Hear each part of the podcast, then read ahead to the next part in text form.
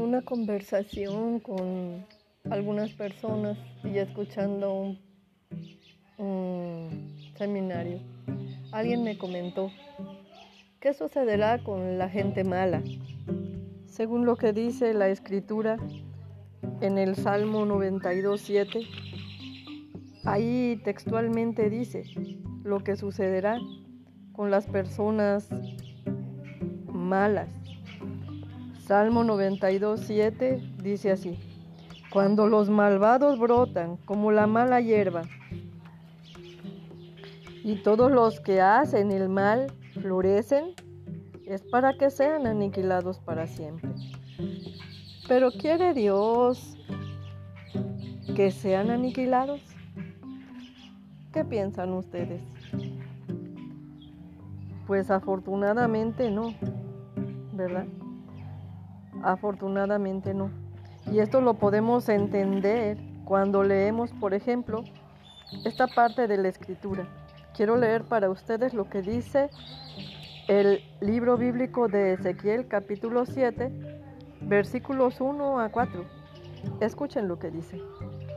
Recibí de nuevo las palabras de Jehová y me dijo, Hijo del hombre, esto es lo que el Señor soberano Jehová dice a la tierra de Israel.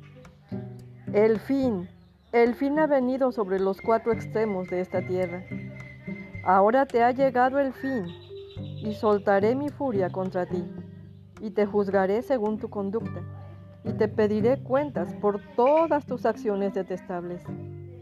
Mis ojos no sentirán lástima de ti, no tendré compasión, porque haré que recaigan sobre ti los resultados de tu propia conducta. Sufrirás las consecuencias de tus acciones detestables. Y noten ustedes cómo lo firma Jehová.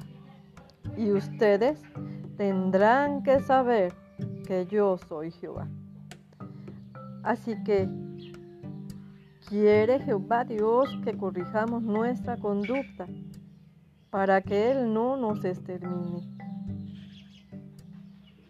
Ayudemos a quienes han equivocado el camino, diciéndoles cuál es el camino verdadero, para que obtengan la bendición y la aprobación de nuestro Creador. Y cuidémonos para que no caigamos en esa conducta o en esas acciones detestables. Pues eso fue lo que quise reflexionar con ustedes en esta mañana. Hasta pronto. Cuídense. Bye.